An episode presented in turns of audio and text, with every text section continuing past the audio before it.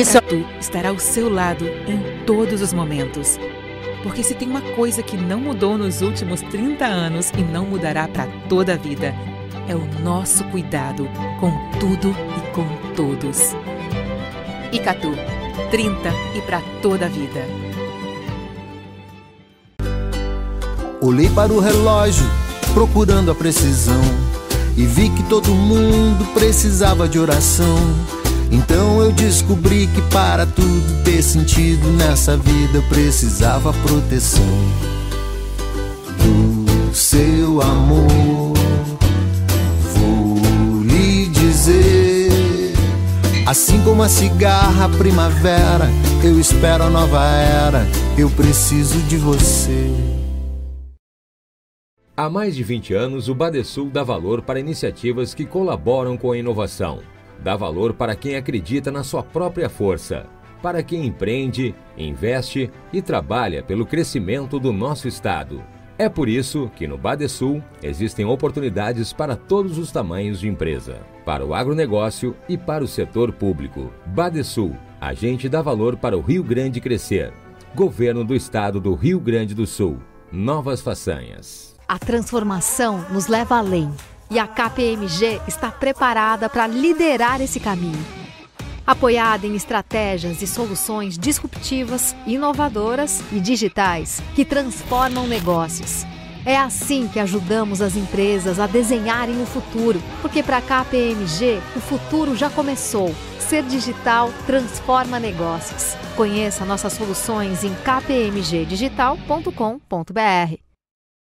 A gente nunca sabe quando o mundo vai mudar, mas sabemos que o jeito de empreender precisa acompanhar essas mudanças. E se o digital chegou para aproximar e transformar empresas, modelos de negócios, profissões, regras e realidades, o Sebrae muda também. Somos cada vez mais modernos, próximos e conectados. Sabe por quê? Porque em meio a tantas mudanças e inovações, uma coisa não mudou o nosso propósito de promover o empreendedorismo que transforma na sua empresa, no seu bairro, na sua cidade e na economia do nosso estado. Vem com a gente, Sebrae RS. Empreendedorismo que transforma.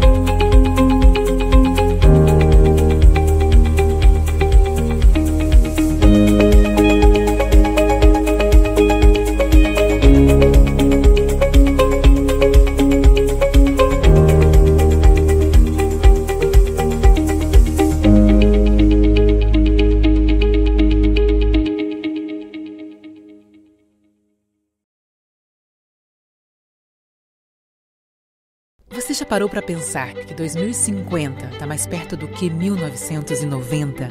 O fato é que em 30 anos muita coisa pode acontecer. Mas a Icatu estará ao seu lado em todos os momentos. Porque se tem uma coisa que não mudou nos últimos 30 anos e não mudará para toda a vida, é o nosso cuidado com tudo e com todos. Icatu, 30 e para toda a vida. Olhei para o relógio, procurando a precisão, e vi que todo mundo precisava de oração. Então eu descobri que para tudo ter sentido nessa vida eu precisava proteção do seu amor. Vou lhe dizer, assim como a cigarra a primavera, eu espero a nova era, eu preciso de você. Há mais de 20 anos, o Badesul dá valor para iniciativas que colaboram com a inovação. Dá valor para quem acredita na sua própria força, para quem empreende, investe e trabalha pelo crescimento do nosso Estado. É por isso que no Badesul existem oportunidades para todos os tamanhos de empresa, para o agronegócio e para o setor público. Badesul, a gente dá valor para o Rio Grande crescer. Governo do Estado do Rio Grande do Sul. Novas façanhas. A transformação nos leva além e a KPMG está preparada para liderar esse caminho. Apoiada em estratégias e soluções disruptivas, inovadoras e digitais que transformam negócios. É assim que ajudamos as empresas a desenharem o futuro, porque para a KPMG o futuro já começou. Ser digital transforma negócios. Conheça nossas soluções em kpmgdigital.com.br. A gente nunca sabe quando o mundo vai mudar, mas sabemos que o jeito de empreender precisa acompanhar essas mudanças. E se o digital chegou para aproximar e transformar empresas, modelos de negócios, profissões, regras e realidades, o Sebrae muda também. Somos cada vez mais modernos, próximos e conectados. Sabe por quê? Porque em meio a tantas mudanças e inovações, uma coisa não mudou o nosso propósito de promover o empreendedorismo que transforma na sua empresa, no seu bairro, na sua cidade e na economia do nosso estado. Vem com a gente, Sebrae RS. Empreendedorismo que transforma.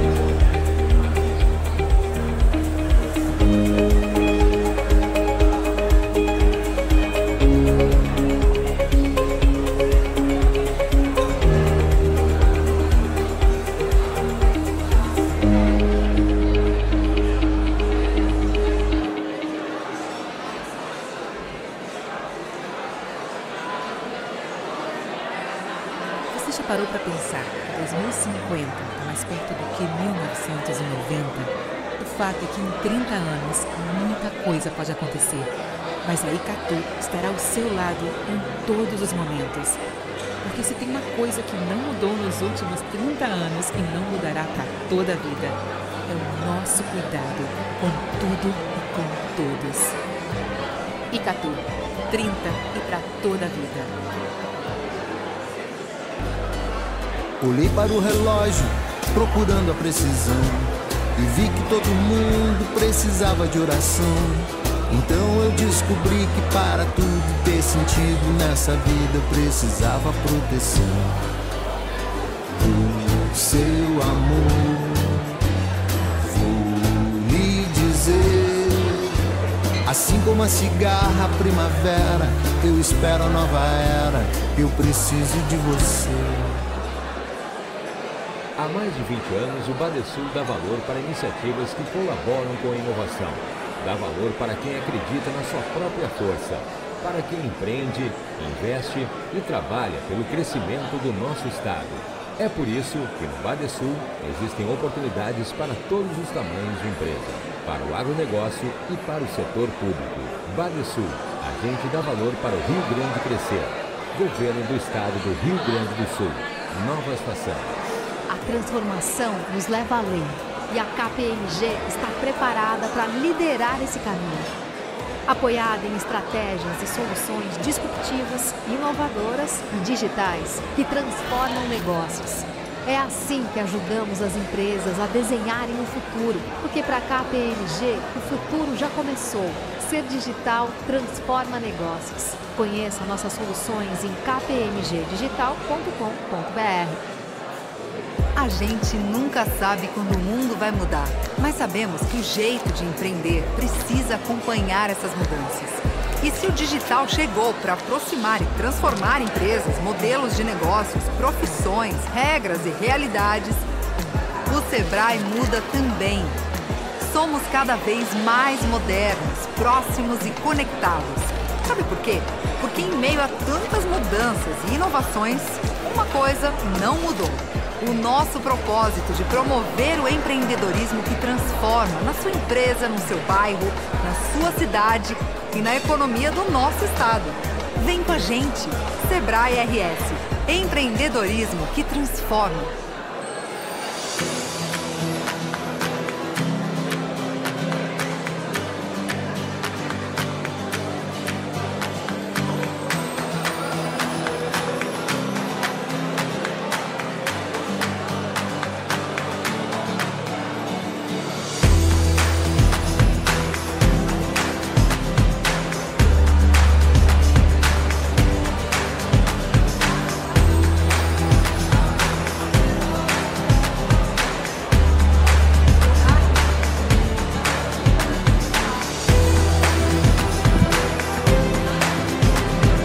Senhoras e senhores, sejam todos muito bem-vindos.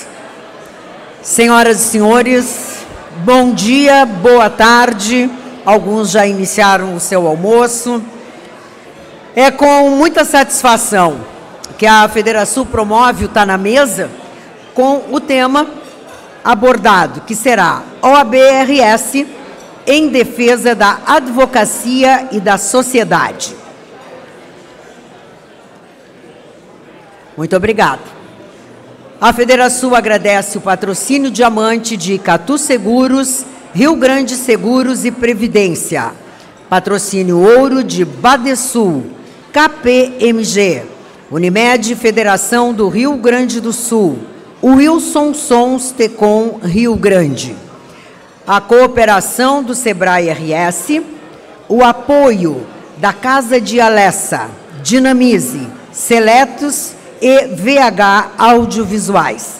E a parceria do Correio do Povo, Jornal do Comércio, Rádio Bandeirantes, Rádio Guaíba, O Sul e Rede Pampa. Senhoras e senhores, o presidente da Federação, Dr. Anderson Trautmann Cardoso, agradece a presença de todos os presentes. Presidente da OABRS, Leonardo Lamáquia, nosso convidado palestrante de hoje. Procuradora-Geral Adjunta para Assuntos Institucionais da Procuradoria-Geral do Estado, Diana Paula Sana, representando neste nosso encontro o governador do Estado do Rio Grande do Sul. Vice-presidente do Tribunal de Justiça do Estado, desembargadora Lisete Andres Seben. Subprocuradora-Geral de Justiça, Ângela Salton Rotuno, representando o Ministério Público. Defensor Público-Geral do Estado, Antônio Flávio de Oliveira. Presidente da Câmara Municipal de Porto Alegre, vereador Idenir Sequim.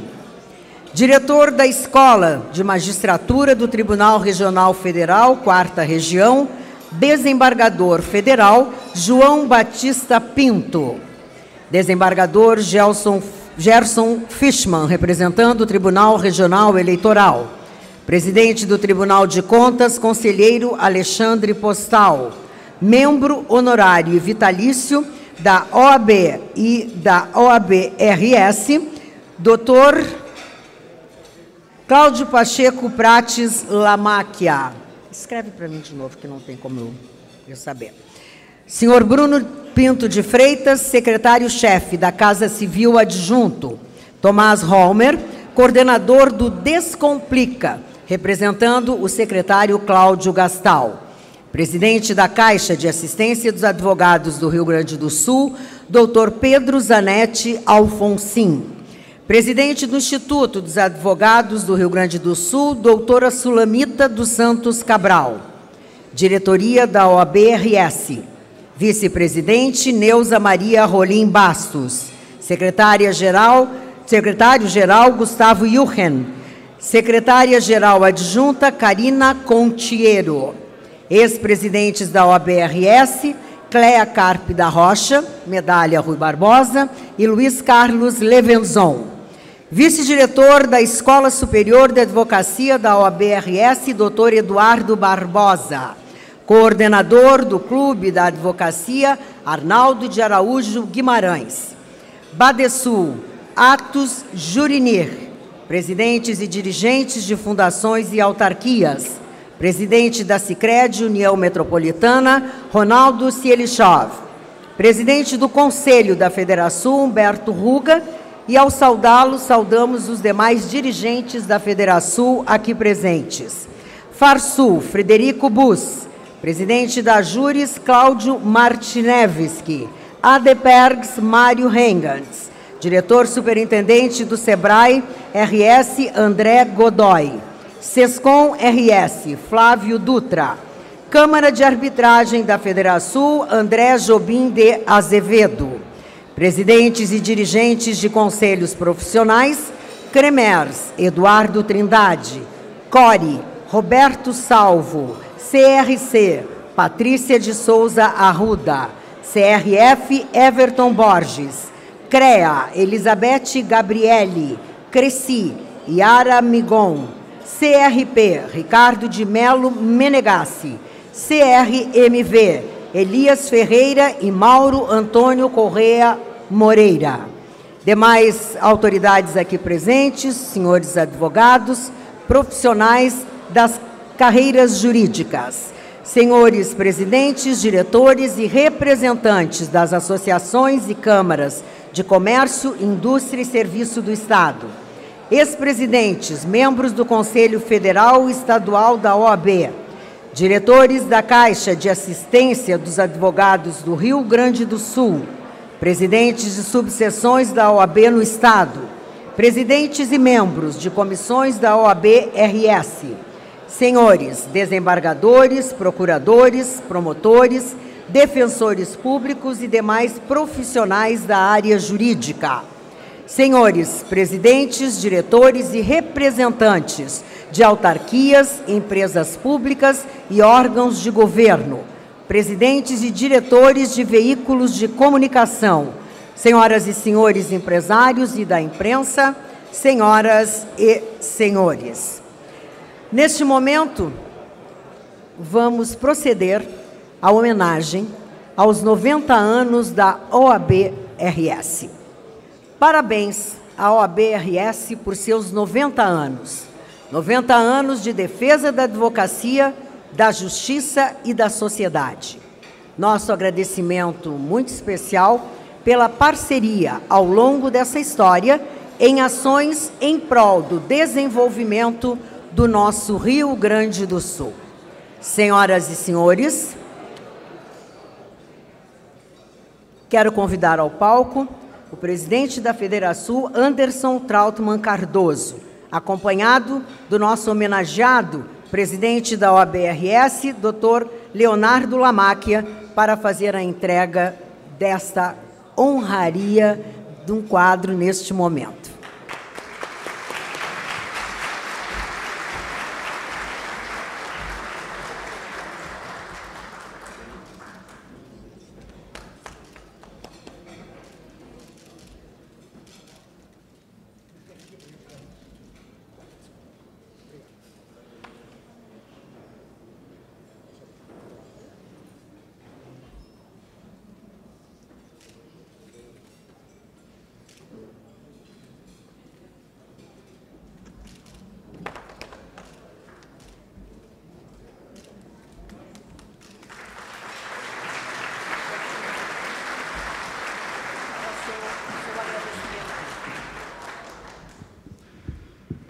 Boa tarde, muito bom dia a todos.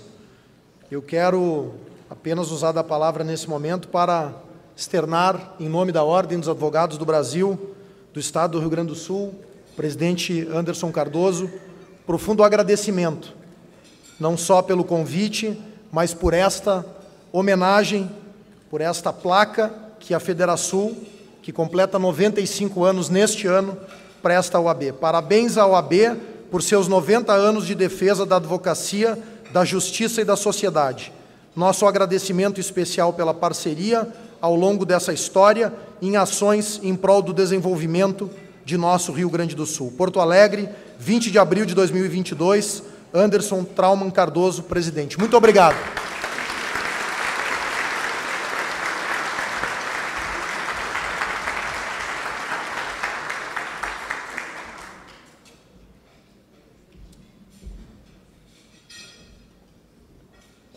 Senhoras e senhores, esta nossa cerimônia, este nosso encontro, está sendo transmitido pelo site, também pelos canais YouTube, Facebook, LinkedIn da Federação.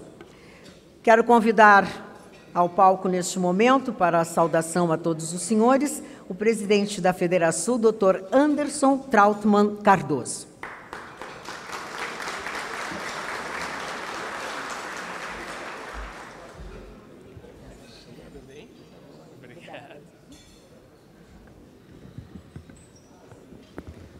Boa tarde a todos. É uma grande honra para nós da Federação recebê-los num dia tão especial. Saúdo, reitero a saudação a todas as autoridades já nominadas pelo protocolo, são tantos amigos, tantos parceiros de jornada que temos aqui conosco hoje. É uma grande honra recebê-los. E para mim hoje é um dia particularmente especial, Leonardo este pouco mais de um ano que estou à frente da Federação. Poder celebrar 90 anos da OABRS aqui em nossa entidade é algo que me traz lembranças que muito me alegram, orgulham e continuam a me inspirar. Peço licença para uma breve reflexão sobre a minha própria trajetória. Em janeiro do ano de 2000, graduei-me em Direito e iniciei a jornada profissional aqui mesmo na Federação como assessor jurídico. Depois tive a felicidade de, com grandes parceiros, construir uma rica história profissional de um escritório que atua em todo o país, mas nunca sem me afastar da Federação. Pois assim que saí do cargo de assessor jurídico, fui convidado pelo nosso então presidente da Federação, Humberto Ruga, atual presidente do nosso conselho, para integrar a diretoria da nossa entidade. Faço esse breve relato, presidente Leonardo, apenas para dizer que ao longo de todo esse período, que ao longo desses mais de 20 anos vi, testemunhei e sempre admirei o trabalho conjunto dessas duas grandes entidades que admiro, a OABRS e a nossa Federação.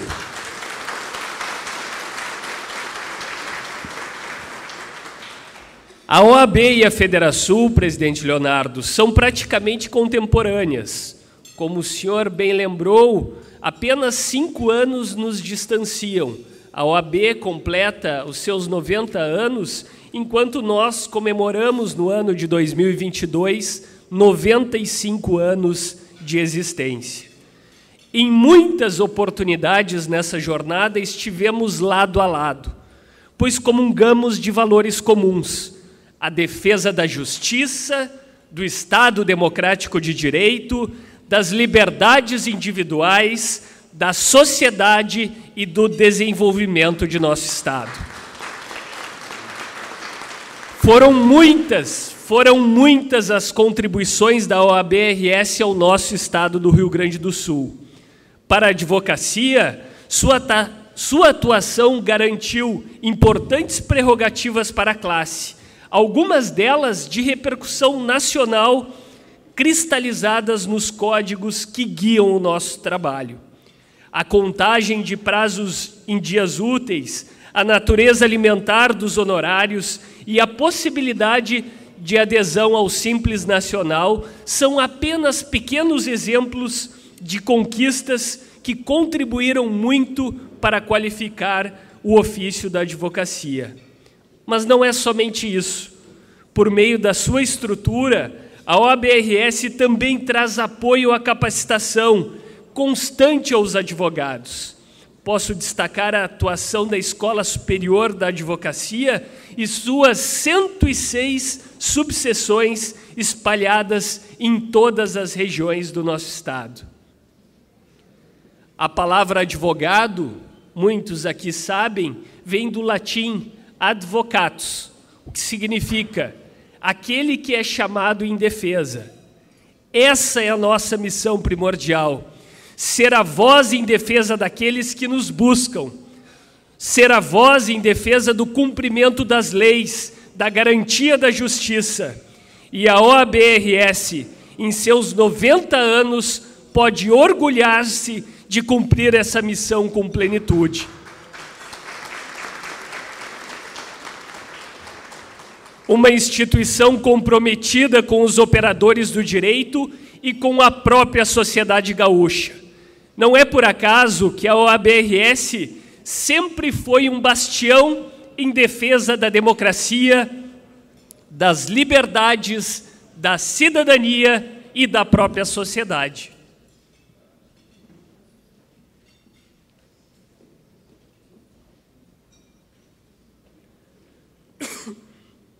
uma luta que se confunde com a própria história do Brasil. Como se vê no papel ativo da instituição em momentos como as diretas já, a campanha da anistia e, mais recentemente, em atos de repúdio e combate à corrupção.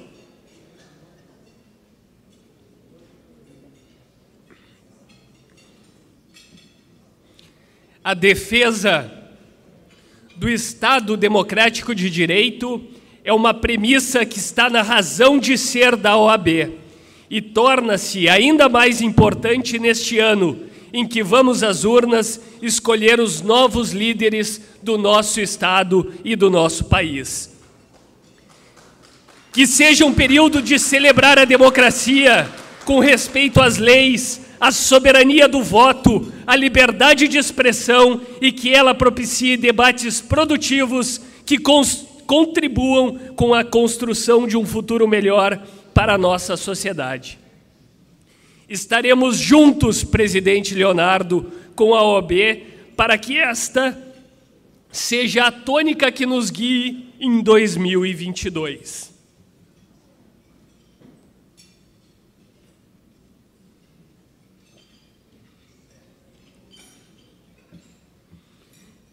ao recebê-lo hoje na Federação, além de celebrar os 90 anos da OAB, quero também reforçar a intenção de seguir essa parceria que nossas instituições têm desenvolvido e aprofundado ao longo de nossa atual gestão. Somos, como a BRS, uma entidade setorial com um olhar amplo para a sociedade. Não por acaso estivemos juntos em inúmeras ações durante a pandemia. Fomos juntos à Justiça para a retomada das aulas presenciais no ano passado, pois, como estava, a situação somente ampliava o fosso social e prejudicava os estudantes, especialmente das famílias de baixa renda.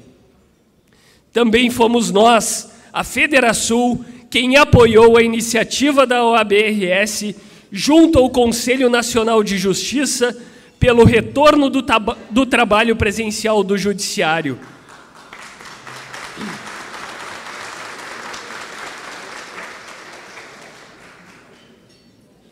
Pleito que tomou ainda mais relevância após o episódio do ataque hacker ao Tribunal de Justiça do nosso Estado, o que dificultou o exercício da nossa advocacia.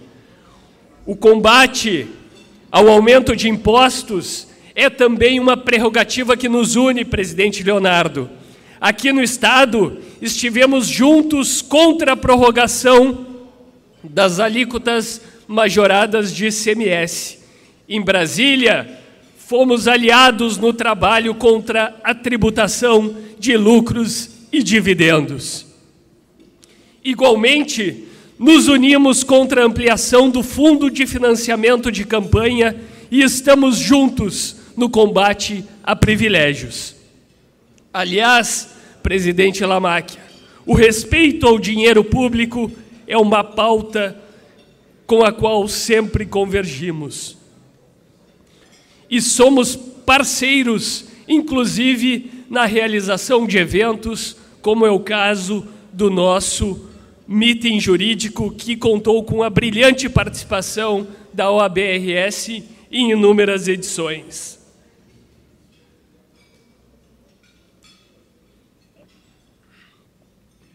Estas são apenas algumas das diversas ações realizadas ao longo do último ano que mostram como, juntas, OABRS e Federação tem feito a diferença em nossa sociedade.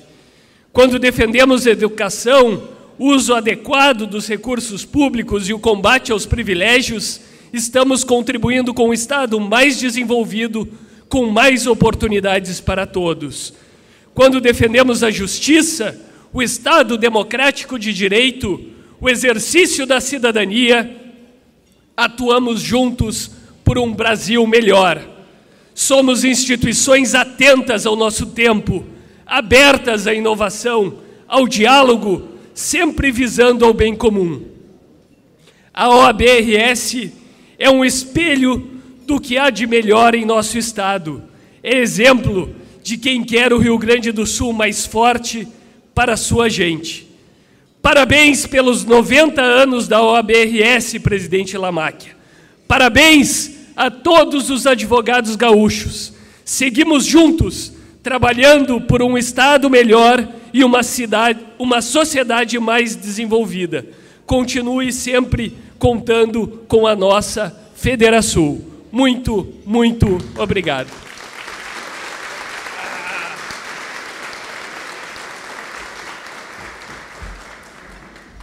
Senhoras e senhores, eu quero fazer o registro da presença da Procuradora-Geral Adjunta do município, Cristiane Neri, que representa neste nosso encontro o prefeito de Porto Alegre. Quero também passar a informação de que as perguntas que os senhores tenham para fazer ao nosso convidado, elas poderão ser feitas através das redes sociais ou também pelo WhatsApp. O número os senhores têm no display que está sobre a sua mesa.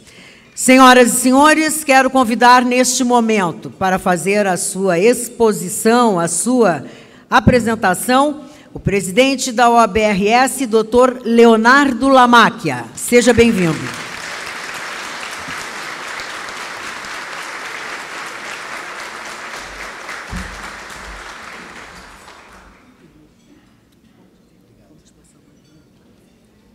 Ah, eu mesmo vou passando? Obrigado.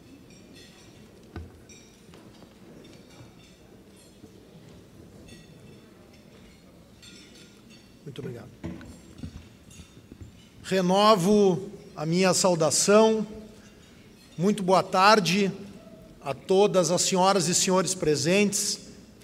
Muito obrigado pela presença neste evento já consagrado em um dos palcos mais importantes dos debates da sociedade gaúcha.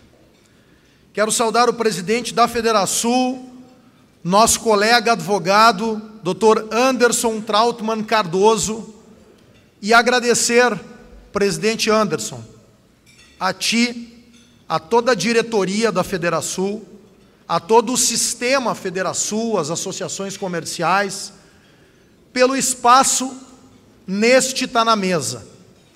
Exatamente no mês onde a Ordem dos Advogados do Brasil, do Estado do Rio Grande do Sul, esta jovem senhora completa 90 anos de relevantes serviços prestados à advocacia e à sociedade.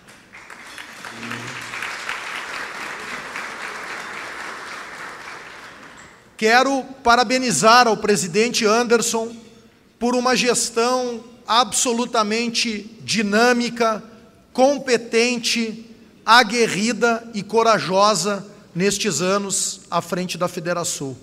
Também, jovem senhora, que completa 95 anos, também de relevantes serviços prestados à sociedade rio-grandense.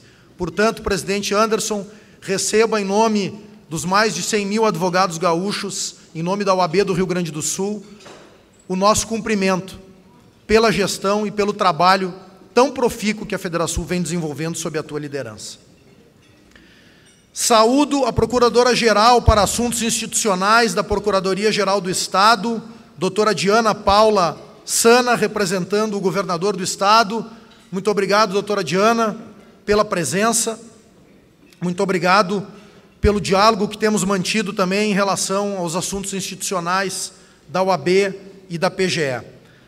Saudar vice, a vice-presidente do Tribunal de Justiça do Estado, desembargadora Lisete Andrei Sebem. Desembargadora Lisete, seja muito bem-vinda, muito obrigado pela presença. Uma digna representante do quinto constitucional da advocacia no nosso Tribunal de Justiça do Estado do Rio Grande do Sul. Saudar o subprocuradora Geral de Justiça, doutora Ângela Salton Rotuno, representando aqui o Ministério Público do Estado. Muito obrigado, doutora Ângela, pela presença. Leve o nosso abraço ao doutor Marcelo Dornelles e a todo o Ministério Público. Saudar o Defensor Público Geral do Estado, recentemente reconduzido, doutor Antônio Flávio de Oliveira. Parabéns pela eleição, pela recondução e muito obrigado pela sua presença também e pela parceria da Defensoria com a Ordem dos Advogados, doutor Antônio Flávio. Saudar a nossa sempre conselheira da Ordem dos Advogados do Brasil, do Estado do Rio Grande do Sul, Procuradora-Geral Adjunta do município de Porto Alegre, representando neste ato o prefeito Sebastião Melo, querida doutora Cristiane Neri, muito obrigado, doutora Cristiane, pela sua presença aqui representando o Poder Executivo Municipal. Saudar o presidente da Câmara de Porto Alegre, Câmara de Vereadores, vereador Edenir Sequim, querido amigo, parabéns também pelo trabalho, Sequim, muito obrigado por estares conosco em mais um importante evento para o AB do Rio Grande do Sul, nesse mês dos nossos 90 anos. Saúdo ainda o diretor da Escola de Magistratura do Tribunal Regional Federal, da Quarta Região, desembargador federal João Batista Pinto, digno representante do quinto constitucional da advocacia junto ao TRF. Muito obrigado, desembargador João Batista, pela sua presença também e pelo trabalho desenvolvido no âmbito do TRF da Quarta Região. Saúdo o desembargador Gerson Fishman, representando neste ato também digno representante da advocacia junto ao Tribunal Regional Eleitoral do Estado do Rio Grande do Sul, conselheiro seccional da UAB. Muito obrigado, Dr. Gerson Fishman, pelo trabalho, não só no Tribunal Regional Eleitoral do nosso Estado, mas na nossa OAB. Saudar também de uma forma muito carinhosa o presidente do Tribunal de Contas, conselheiro Alexandre Postal. Muito obrigado, presidente Postal, pela sua presença neste evento e pelo trabalho realizado na Corte de Contas do Estado do Rio Grande do Sul. Saúdo ao meu amado, querido irmão, sócio, membro honorário vitalício da OAB Nacional, sempre presidente da UAB do Rio Grande do Sul.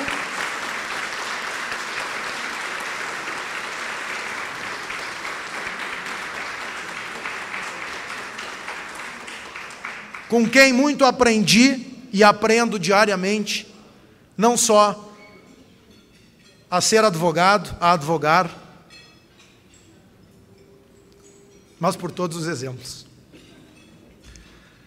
Saudar o presidente da Caixa de Assistência dos Advogados do Rio Grande do Sul, querido amigo e irmão Pedro Zanetti Alfonsim, com quem iniciei esta caminhada na nossa UAB em janeiro de 2007, e a presença aqui do presidente Pedro Alfonsim e do diretor tesoureiro da Caixa de Assistência, Matheus Aires Torres, mostra exatamente o compromisso que a UAB do Rio Grande do Sul tem com a renovação dos seus quadros, com a valorização da jovem advocacia, o doutor Pedro Alfonsin, que foi presidente da Comissão do Jovem Advogado, e também o doutor Matheus Aires Torres, hoje desempenhando importantes cargos na Caixa de Assistência.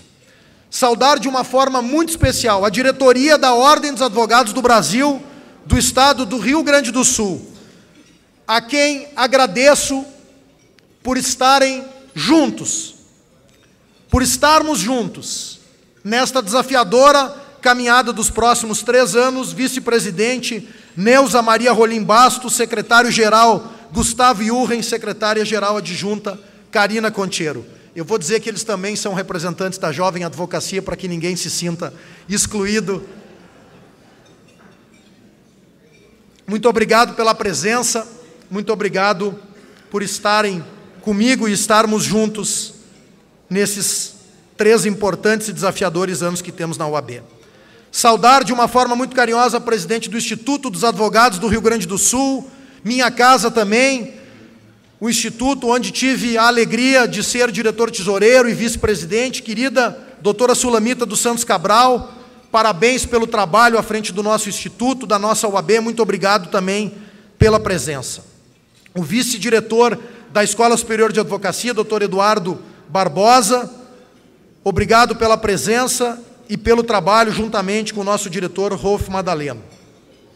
Saúdo a nossa sempre presidente, medalha Rui Barbosa, Cleia Carpe da Rocha, primeira mulher presidente da UAB do Rio Grande do Sul.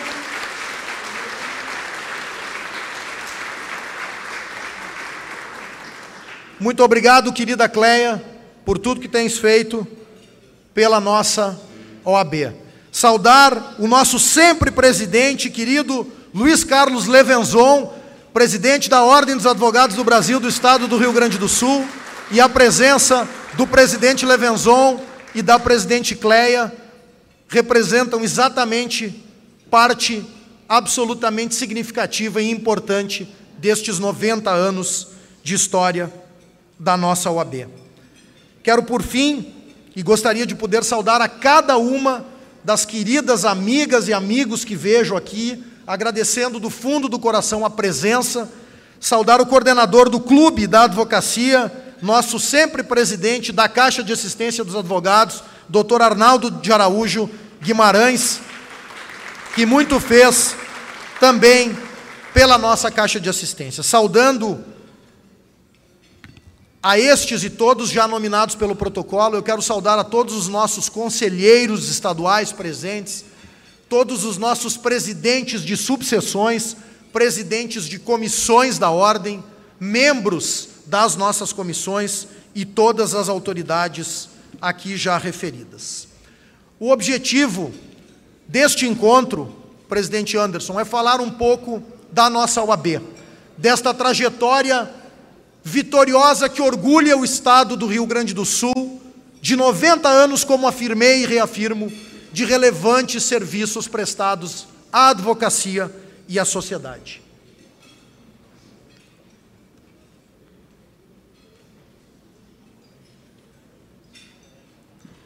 A Ordem dos Advogados do Brasil é a única ordem no mundo que tem status constitucional. São diversas as passagens pela nossa Constituição da República de 88 que referem à ação da OAB.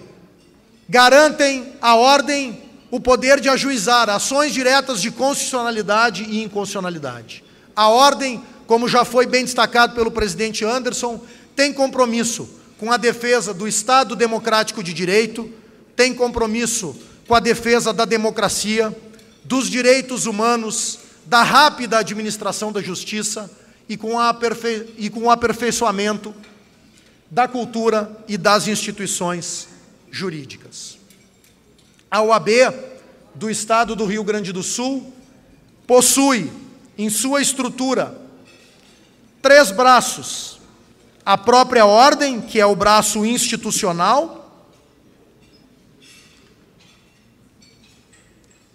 a caixa de assistência, que é o braço assistencial do sistema UAB, e a Escola Superior de Advocacia, que é o braço educacional. E aqui abro um parênteses importante para destacar que a nossa Escola Superior de Advocacia é a primeira escola superior de advocacia do Brasil a mais antiga, a primeira a ser fundada.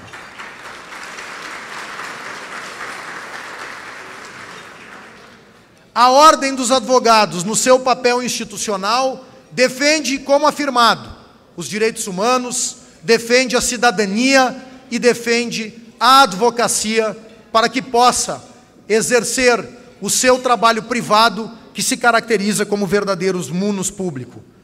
A Caixa de Assistência, como braço assistencial, tem diversos serviços à disposição da advocacia gaúcha, como consultas de medicina e de telemedicina, campanhas de vacinação, atividades esportivas, entre outros. E a nossa Escola Superior de Advocacia é o braço cultural, levando conhecimento e preparando ainda mais a advocacia gaúcha. A estrutura da ordem são 106 subseções no estado do Rio Grande do Sul.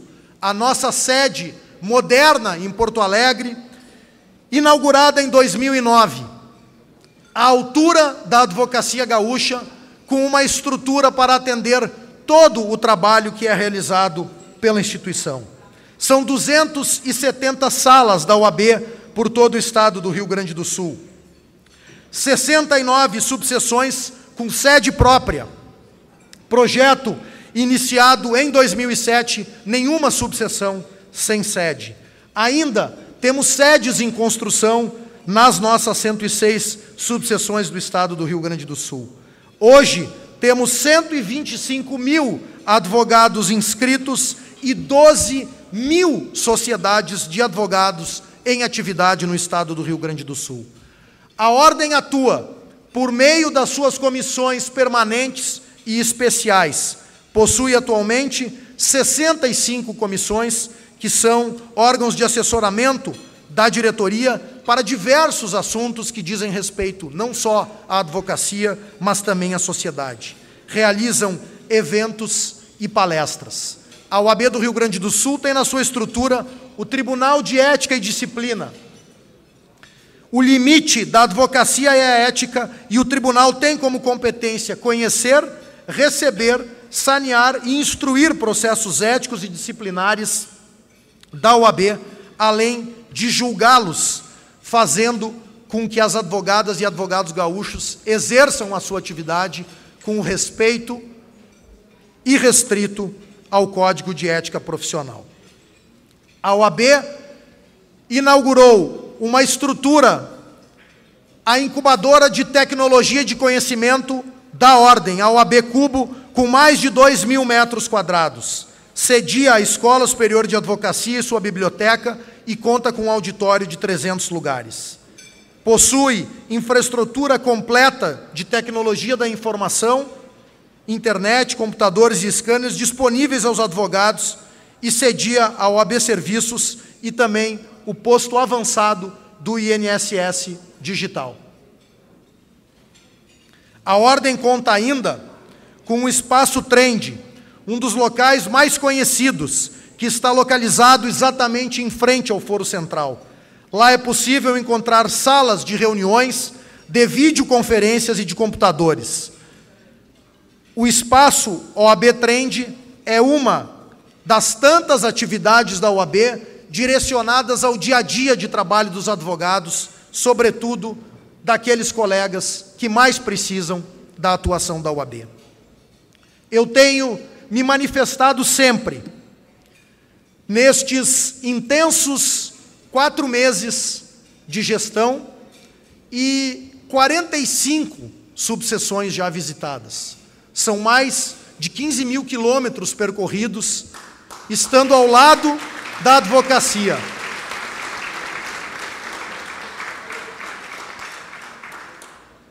Em cada tribuna, em cada microfone, em cada fala, me manifesto com o peito carregado de orgulho desta profissão que é assim trincheira da cidadania, orgulho da advocacia gaúcha que é forte, qualificada e combativa, e orgulho da nossa Ordem dos Advogados do Brasil, que é exemplo, sim, para a Ordem dos Advogados do Brasil de todo o nosso país.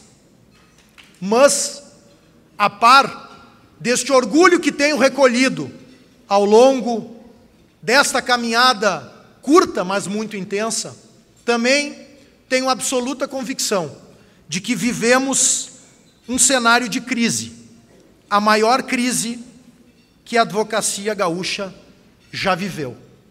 E tenho dito, esta crise não é culpa nossa. Não é culpa das advogadas e dos advogados gaúchos, e não é culpa da Ordem dos Advogados do Estado do Rio Grande do Sul. Tampouco é culpa da pandemia, como dizem alguns. Nós temos, infelizmente, hoje, um cenário no Estado do Rio Grande do Sul de prestação jurisdicional insuficiente. E este cenário é decorrente de quatro fatores encadeados: problemas estruturais do Poder Judiciário. Faltam juízes e servidores em mais da metade das comarcas do estado do Rio Grande do Sul. Nós tivemos, em setembro de 2019, uma greve dos servidores da Justiça, que atingiu duramente a advocacia. Mas quando falamos, quando a OAB fala de crise da advocacia, de problemas vividos e vivenciados pela advocacia, nós estamos falando em nome do cidadão, porque em cada um destes processos, que tem tramitação demorada no estado do Rio Grande do Sul, há um CPF e um CNPJ a uma cidadã e um cidadão gaúcho, a uma empresa esperando pela prestação jurisdicional. Quando a greve dos servidores termina em setembro de 2019, vem o recesso. E quando o recesso termina, vem a pandemia. E a pandemia, como afirmei, não é culpada de absolutamente nada.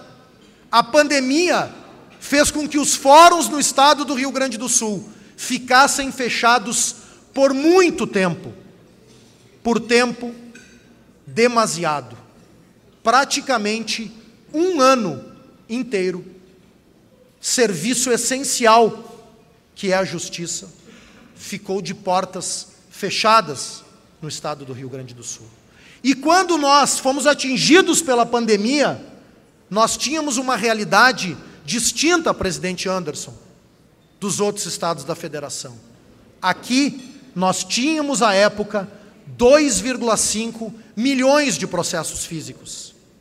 Não são 25 mil, não são 250 mil.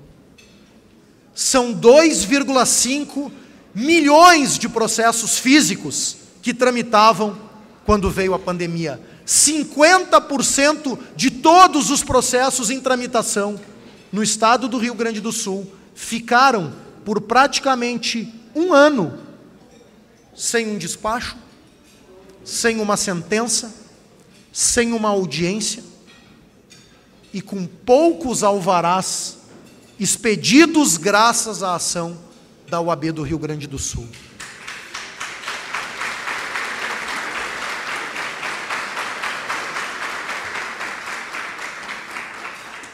Portanto, esta crise, como afirmei, é sim da advocacia, e esses quatro fatores encadeados, as deficiências estruturais de falta de juízes e de servidores, a greve dos servidores da Justiça em setembro de 2019, a pandemia que fechou por muito tempo os foros, no momento onde nós não poderíamos ter o fechamento, em razão de 2,5 milhões de processos físicos. E após, quando os processos retomam o seu curso, exatamente a partir de uma ação da OAB, firmada também pela Federação, no Conselho Nacional de Justiça, visando a reabertura dos foros e dos tribunais, o Tribunal de Justiça sofre um ataque hacker que atinge duramente o seu sistema de informática.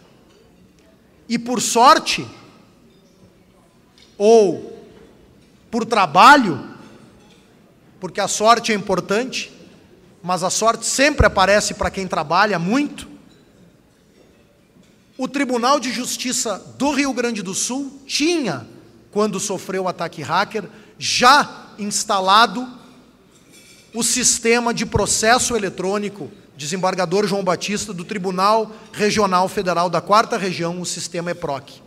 Se não fosse a ação firme da ordem em convencer o Tribunal de Justiça em 2018 e nós termos instalado o sistema de processo eletrônico, nós teríamos tido seguramente um colapso completo do sistema de TI do Tribunal de Justiça. E aqui abro um parênteses, destacando dois grandes momentos e duas grandes contribuições da OAB do Rio Grande do Sul em relação ao EPROC. A primeira delas, a criação do EPROC. Trabalho feito a quatro mãos com o então presidente Cláudio Lamáquia e o então presidente do Tribunal Regional da Quarta Região, desembargador Wilson Darós.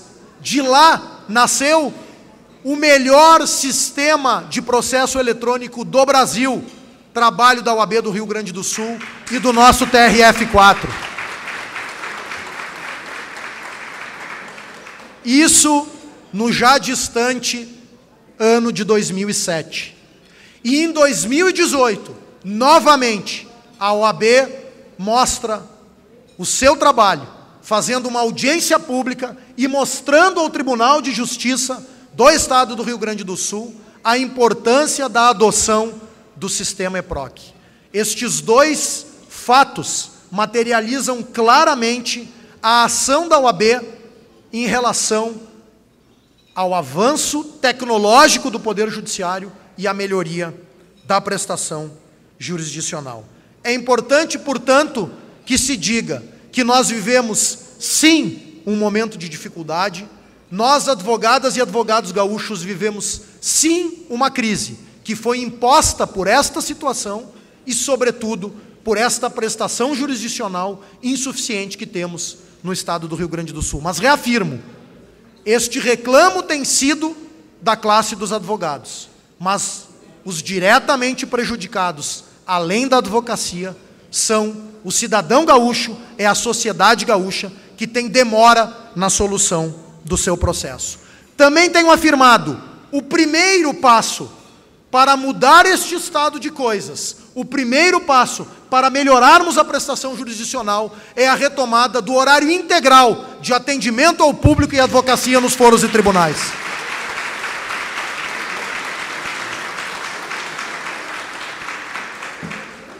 Não é razoável, não é crível que, em havendo um estoque de decisões judiciais e de audiências, haja a redução do horário de atendimento à advocacia e ao público. Nós precisamos é da sua ampliação. Eu prometo, presidente Anderson, não me alongar e eu tenho que confessar uma coisa para todos vocês.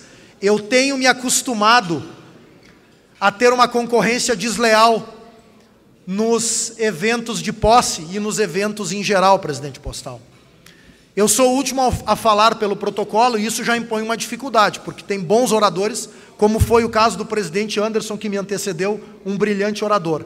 Assim tem sido nas nossas posses. E muitas vezes, a maior das concorrências é que eu falo no horário que vai ser servido o jantar. E muitas vezes o jantar começa a ser servido durante a minha fala.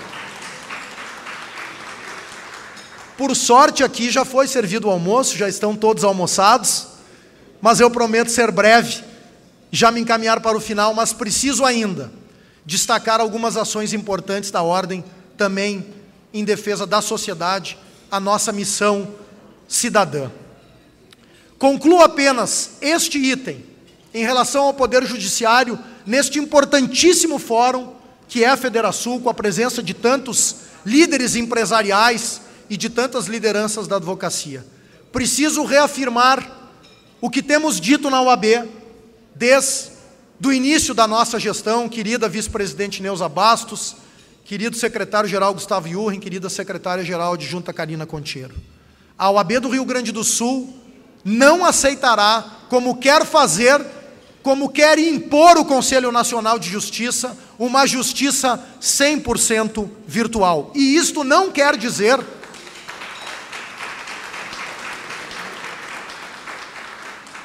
E isto não quer dizer que nós sejamos contrários a qualquer ferramenta tecnológica. Muito pelo contrário. As ferramentas tecnológicas que nos possibilitam muitas vezes fazer uma audiência ou uma sustentação oral de longe, elas são uma ferramenta de inclusão para muitos colegas, mas sempre como uma opção do advogado e da advogada, jamais como uma imposição. Tenho dito e reafirmo aqui, presidente Anderson, acesso, minhas queridas amigas, meus queridos amigos, acesso à justiça é muito mais do que uma senha e um login. Acesso à justiça é o foro de porta aberta, recebendo o cidadão que muitas vezes não tem acesso aos meios tecnológicos muitas vezes não tem capacitação nos meios tecnológicos, muitas vezes não tem acesso à internet. A sociedade brasileira não é nem 1.0 e, portanto, nós não podemos falar em justiça 4.0 como quer impor o Conselho Nacional de Justiça. Me encaminhando para o final, concorrendo agora com a sobremesa. Quero destacar que a ordem continuará sendo, aqui no Rio Grande do Sul, apartidária, que não se movimenta por paixões ideológicas e que tem como norte a Constituição Federal. Continuará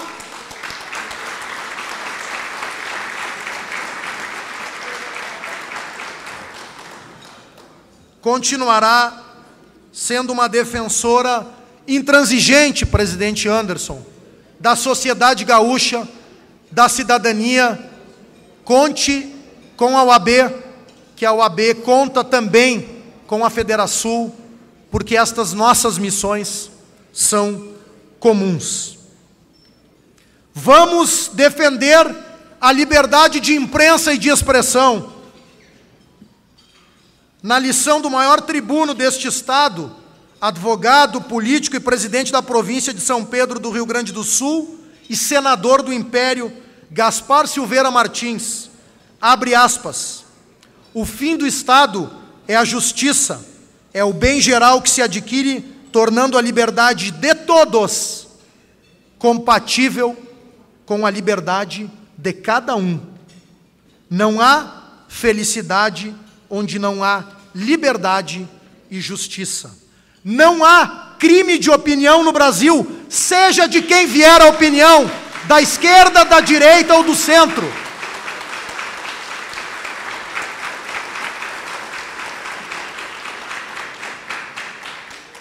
Vivemos um momento muito complicado em relação à liberdade de imprensa e de expressão no Brasil. São inúmeros os relatos de decisões judiciais, muitas delas vindas da Suprema Corte, que, ao contrário de guardar a carta política, de fazer valer a Constituição da República, cerceiam a liberdade de imprensa e de expressão. Há redes sociais decidindo, a partir dos seus controladores, o que pode e o que não pode ser publicado, o que pode e o que não pode ser curtido. E isto, seguramente, atenta contra o Estado democrático de direito e a sociedade gaúcha e a sociedade brasileira precisam fazer um amplo debate para que nós possamos manter este pilar fundamental da democracia, que é a liberdade de imprensa e a liberdade de expressão. Destaco também que a advocacia será seguramente protagonista nesses próximos tempos tempos de mudanças muito significativas na sociedade brasileira. As advogadas e advogados, gaúchos e brasileiros, terão um papel fundamental. No cenário político, preciso também aqui reafirmar o papel da Ordem dos Advogados do Rio Grande do Sul, que será de fiscalizar para que tenhamos eleições limpas. Voto não tem preço, voto tem consequência.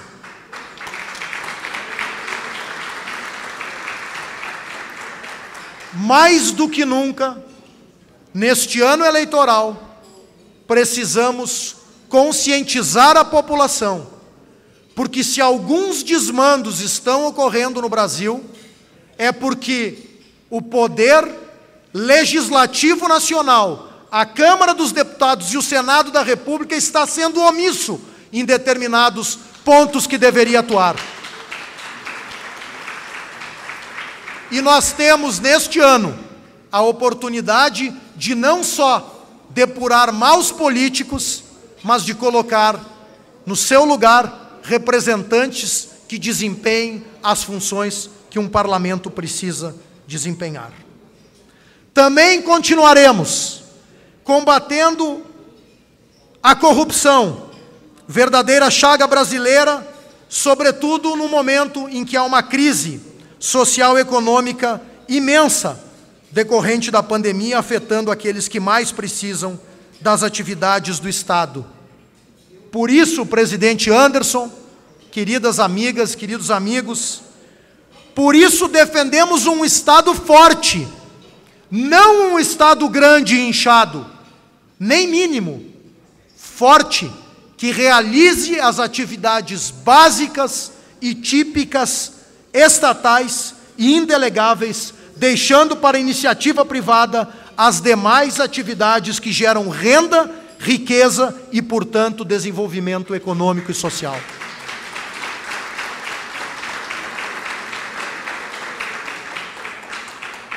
Não podemos aceitar que os poderes, os três poderes, ou seja, o Estado brasileiro, em todos os seus níveis, seja o maior indutor de desigualdades no Brasil.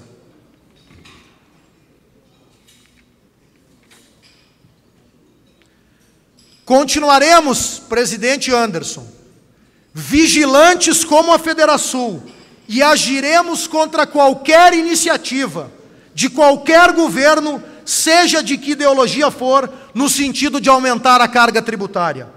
O cidadão brasileiro não suporta mais custear um Estado pesado e com altos custos. Aliás,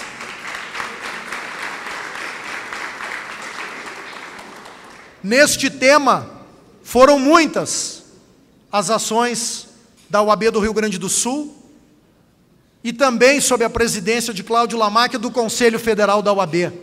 A ordem ingressou no Supremo Tribunal Federal a UAB Nacional, visando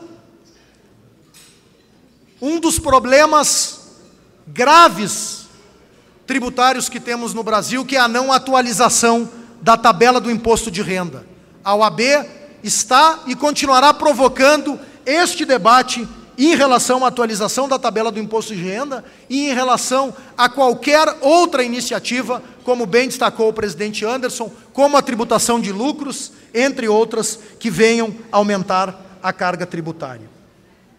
O princípio da capacidade contributiva há muito tempo é desrespeitado no Brasil e não vemos neste ponto uma ação indignada do Supremo Tribunal Federal e de outros tribunais para colocarem freio nesta verdadeira sanha arrecadatória de determinados governantes.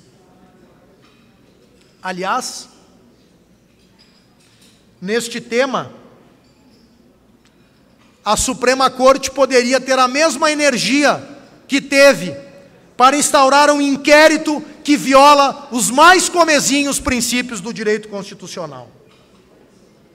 A sociedade brasileira precisa agir em relação a iniciativas do Supremo e de diversos tribunais que, por puro ativismo, interferem em decisões de outros poderes e criam disfunções no sistema tão bem desenhado por Montesquieu.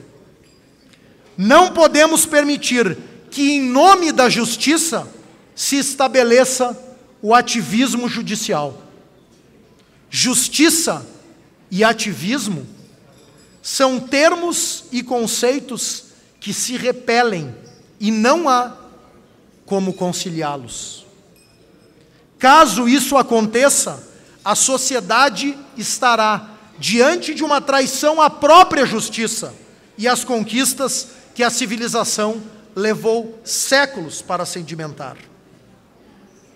Nós, advogadas e advogados gaúchos, sabemos na pele o que é ativismo. Em determinadas decisões que flexibilizam uma regra clara e inequívoca do artigo 85 do Código de Processo Civil, nas quais o texto expresso é violado a pretexto de uma equidade na concessão de honorários de sucumbência, que foi expulsa do ordenamento jurídico para dar lugar exatamente ao critério objetivo de concessão de verba honorária. Trouxe, de forma muito breve, citação do ministro Paulo Brossar, proferida no plenário do Senado da República no já longínquo ano de 1975 no dia 30 de setembro daquele ano, Paulo Brossar, prevendo antever o que estamos vivendo, alertava, abre aspas, desde que a civilização assentou determinados princípios e a distribuição do poder estatal por certos poderes, desde que isso ocorreu, melhor coisa ainda não se concebeu nem praticou, do que confiar em cada poder, correndo todos os riscos da imperfeição humana, exerça o seu próprio poder, exercite sua competência, sujeita às limitações e aos contrapesos fixados em lei. Fecha aspas. Não há, não há poder moderador no Brasil Houve no império quando os princípios republicanos ainda eram um sonho. Não há espaço para poder moderador na república. Assim, precisamos promover, sim, um amplo debate acerca desses temas que afligem toda a sociedade brasileira e que colocam em risco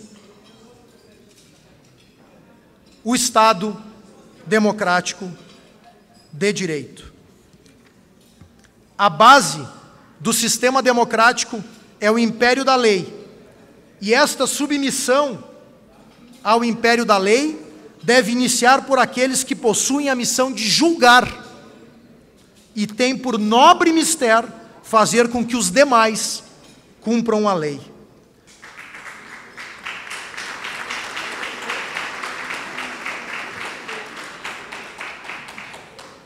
Como afirmou o leão do Caverá, Honório Lemes, herói gaúcho da Revolução de 1923, abre aspas, queremos leis que governem os homens e não homens que governem as leis.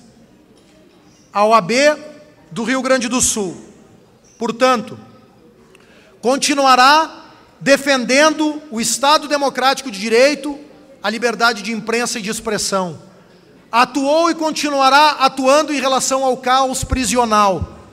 Precisamos ter um entendimento na sociedade que os presídios precisam ter controle do Estado porque o controle estatal nos presídios significa segurança pública nas ruas, muito mais do que defender os direitos humanos, que é sim função e missão da UAB, a solução para o caos prisional que há muito ocorre é medida de segurança pública.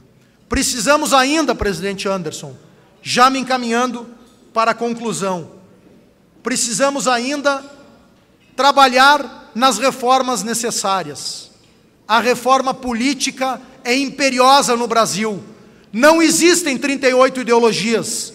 Não há nenhum sentido em termos 38 cores e bandeiras partidárias no Brasil.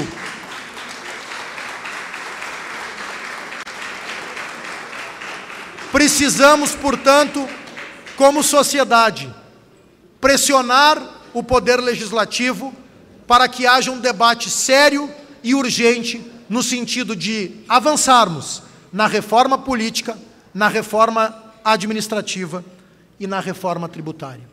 Concluo também registrando aqui importante ação da Ordem dos Advogados do Brasil, do Estado do Rio Grande do Sul, no que tange a dívida do Estado. Em 2009, sob a presidência de Cláudio Lamáquia, a OAB do Rio Grande do Sul ajuizou uma ação civil originária que leva o número 2059 e tramita no Supremo Tribunal Federal. Esta ação questiona a dívida que o Estado tem com a União e possui uma perícia já juntada nos seus autos, que demonstra que a dívida está absolutamente quitada.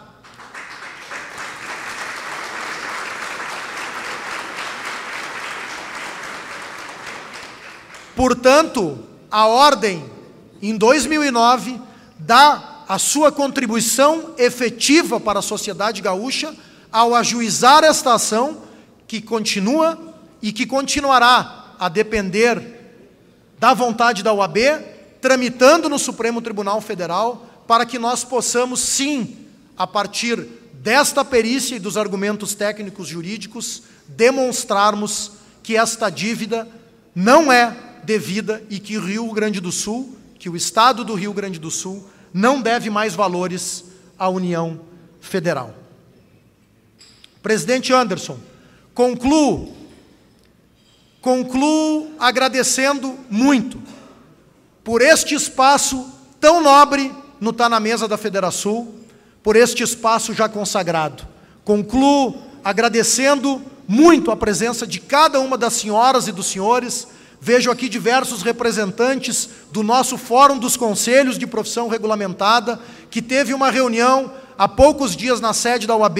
A UAB foi escolhida para continuar presidindo o Fórum dos Conselhos, que representa quase um milhão de profissionais de profissões regulamentadas e, portanto, grande parcela da sociedade estão ali representadas pelo trabalho dos Fóruns dos Conselhos. Muito obrigado pela presença também do Fórum aqui e por todo o trabalho que tem realizado no Fórum dos Conselhos. Concluo, presidente Anderson, destacando pontos que o senhor destacou no início da sua manifestação. Lembrando que vivemos a advocacia gaúcha, um momento de dificuldade e de crise, mas que é exatamente a par de uma verdadeira revolução que a UAB do Rio Grande do Sul fez na advocacia gaúcha e brasileira, que nós vamos superar este momento de crise. Fomos nós, advogadas e advogados gaúchos, que entregamos para a advocacia nacional o simples da advocacia, o fim da compensação da verba honorária, com a exclusão do parágrafo 4 do artigo 20 do ordenamento jurídico e mais, colocamos lá no seu lugar uma das maiores conquistas de todos os tempos da advocacia nacional, o artigo 85 do Código de Processo Civil.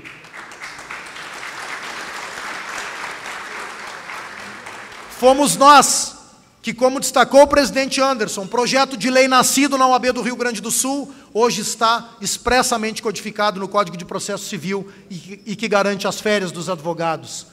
Fomos nós, projeto de lei nascido do trabalho, da DNA, do suor e da digital de cada uma das advogadas e advogados gaúchos, porque esta revolução não tem um nome, não tem um sobrenome, esta revolução foi feita a partir do trabalho de cada uma das advogadas e advogados gaúchos. Fomos nós que entregamos um projeto de lei, que hoje é lei federal, garantindo a natureza alimentar aos honorários advocatícios. Fomos nós que garantimos a contagem dos prazos em dias úteis. Fomos nós que entregamos um projeto de lei que criminaliza, e que hoje é lei federal, e criminaliza a violação das prerrogativas da advocacia.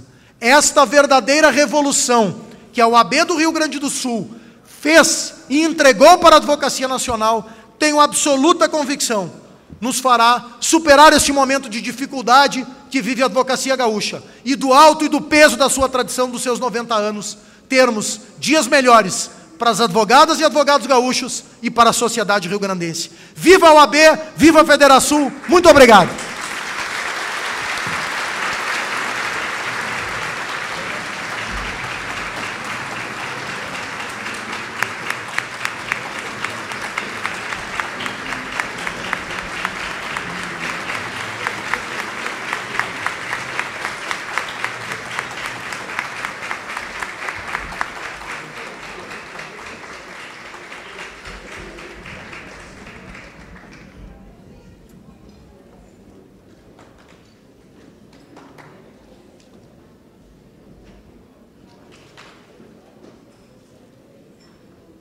Quero aproveitar nesse momento emocionante, né?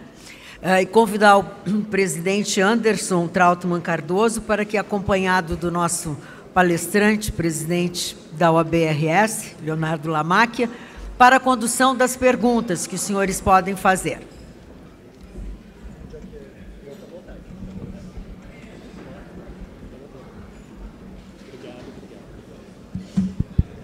Obrigado, Magda. Boa tarde, presidente. Boa tarde, te agradeço. Agradeço também pela pastilha, né? Porque agora já voltou a voz, estava fônico. Melhorou? Melhorei, melhorei. E parabéns pela exposição, presidente Leonardo. A partir disso, só reforça tudo aquilo que falamos inicialmente. A, a ordem contribui não apenas com a classe uh, da advocacia, da advocacia gaúcha, mas contribui com a sociedade gaúcha. Parabéns. Temos em cima de cada uma das mesas displays com indicação de um número de celular. Eu recebo aqui diretamente as perguntas, presidente Leonardo, e temos várias, temos vários temas importantes, temos meia hora, então queria aproveitar bem esse período. A primeira pergunta vem justamente na linha do que foi falado sobre ativismo jurídico, né? Ah, o ativismo judicial, mais precisamente. O ativismo judicial não é uma característica apenas do judiciário brasileiro, sabemos que há movimentos no mundo todo, talvez um dos mais representativos hoje seja nos Estados Unidos, né? Uh, e a pergunta que chega é como combater esse ativismo do próprio judiciário? Tá? De quais são os mecanismos numa democracia onde ordem judicial tem que ser cumprida, a ser utilizado em benefício da sociedade, na sua ótica. Bem, muito obrigado, presidente Anderson. Essa é uma pergunta, eu até ia pedir que fizessem perguntas fáceis, né? Essa já é, já é uma que não é muito fácil de achar uma solução. Mas As outras são mais difíceis. São mais difíceis, tá bem. Então eu vou demorar bastante tempo nessa resposta para não dar tempo para as outras. Eu penso que o ativismo judicial, nós temos tido um crescimento no Brasil. O nosso sistema jurídico, que é o sistema romano-germânico, ele tem se aproximado, e isso é uma tendência no mundo todo, do sistema da common law. Os dois sistemas, na verdade, têm se flexibilizado um pouco e se aproximado ao longo das últimas duas décadas. Esse pode ser um dos fatores que tenha, que esteja levando um pouco mais a determinadas decisões judiciais que se revestem em ativismo. Mas também é importante que se diga que a interpretação da lei não é ativismo. A interpretação da lei cabe ao magistrado interpretar a lei dentro dos limites que a própria lei dá. Me parece que dentro do sistema democrático nós temos o sistema recursal. Esse é o primeiro ponto. Em relação a decisões judiciais que se caracterizem como ativismo, o primeiro remédio existente é o recurso. E também, no que diz respeito às cortes superiores, dependendo da espécie de decisão que se caracterize como ativismo, e nós vimos recentemente uma decisão do Supremo Tribunal Federal que mandou prender um deputado federal, aí eu diria que a solução que está prevista dentro do ordenamento jurídico é exatamente uma ação prevista constitucionalmente do parlamento, do poder legislativo, do Congresso Nacional, da Câmara dos Deputados ou do Senado da República, a depender. Ele tem esta prerrogativa, o poder legislativo. No caso específico, esse que foi amplamente noticiado e conhecido nacionalmente, e com isso também com a observação que estou fazendo, não faço nenhum tipo de defesa em relação à conduta do deputado, mas este deputado, ele tem que ser julgado pela Casa Legislativa e não pelo Supremo Tribunal Federal. Então, neste caso, deveria a Câmara dos Deputados ter agido e utilizado da sua prerrogativa de revogar aquela decisão judicial que determinou a prisão, para dar um exemplo que fique mais, mais claro. Então, me parece, respondendo objetivamente, que é o sistema recursal e também o poder de fiscalização que os parlamentos têm em relação aos demais poderes. Ou seja, o equilíbrio natural e pertinente ao Estado democrático de direito. Ainda nessa linha, várias perguntas sobre o Supremo, eu, reunindo várias delas. Problema está no Supremo ou nos integrantes do Supremo? Hoje se questiona muito o Supremo. O Supremo, o Supremo é um elo importante de uma democracia como órgão máximo do Poder Judiciário. Temos várias perguntas aqui. Uma delas, o problema está no Supremo ou nos integrantes atuais do Supremo que podem estar trazendo caráter ideológico para as decisões que teoricamente deveriam ser técnicas? Eu acho que o problema é muito mais amplo do que isso. Não dá para se dizer nem que o problema está no Supremo, nem nos seus integrantes. O problema é, por exemplo, nós temos problema no Poder Legislativo. Nós tivemos um, um, um exemplo claro da prisão de um deputado federal onde a Câmara dos Deputados tinha por prerrogativa suspender aquela ordem judicial de prisão, porque cabe a ela o julgamento daquele parlamentar, e ela abriu mão desta prerrogativa. Então aí nós temos um problema dentro deste contexto na própria Câmara dos Deputados. Os representantes eleitos pelo povo na Câmara dos Deputados e no Senado da República poderiam estar ajudando a resolver parte desse problema. E ao abrirem mão das suas prerrogativas e não fazer, eles passam a ser partícipes do problema ativismo judicial também. Então, eu acho importante a, o destaque que tu fizesse no início da tua fala. A figura do Supremo Tribunal Federal é inquestionável. Em qualquer democracia, nós precisamos ter uma Suprema Corte. Nós precisamos ter um tribunal constitucional. Agora, é preciso fazer um amplo debate no Brasil, primeiro, para sabermos se este Supremo que nós temos hoje não deve ser aperfeiçoado, inclusive em relação às suas competências, Porque hoje o Supremo julga controle concentrado de constitucionalidade, o Supremo julga ações diretas de constitucionalidade e de inconstitucionalidade e julga também o controle difuso. São centenas de recursos extraordinários entre pessoas que chegam ao Supremo Tribunal Federal e que estão abarrotando o Supremo também em termos de quantidade de processo.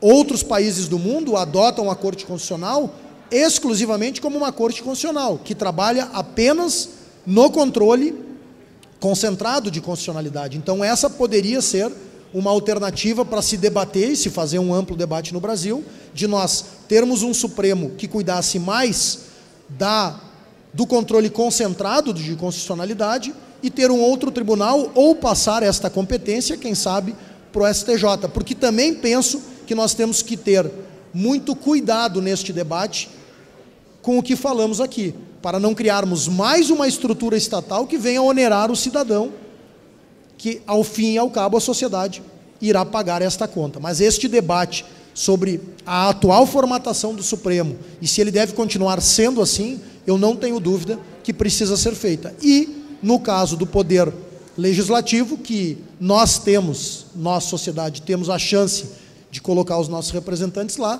nada melhor do que este ano de 2022 para que nós reforcemos a campanha da UAB de que voto não tem preço, voto tem consequência. Estamos aqui debruçados sobre algumas consequências de escolhas erradas que a sociedade brasileira fez ao longo dos últimos anos.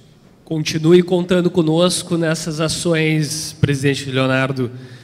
Nessa linha ainda, sabemos que o, o Supremo é um tribunal político, né? Ah, muito se fala da tecnicidade, né? mas o, o, Tribunal, o Supremo Tribunal Federal no Brasil é um tribunal político. Já tivemos, inclusive, médicos como ministros do Supremo Tribunal Federal na sua história. Então, esse debate é absolutamente necessário. Seguindo esse mesmo, essa mesma linha de raciocínio, vem várias perguntas uh, você chegou a, a, tangenciar o tema sobre liberdade de, de expressão. Né? Tivemos um, limitações, tivemos inquéritos instaurados de ofício. Qual é o limite que a sociedade vai admitir para a restrição da sua liberdade de expressão?